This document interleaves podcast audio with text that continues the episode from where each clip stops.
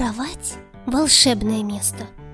В ней можно найти даже тесто, под слоем игрушек – дорогу, и даже медведя берлогу, пирожных тарелку и вазу зефирок, не съеденных сразу, наклейки, гуашь раскраску и утром забытую сказку.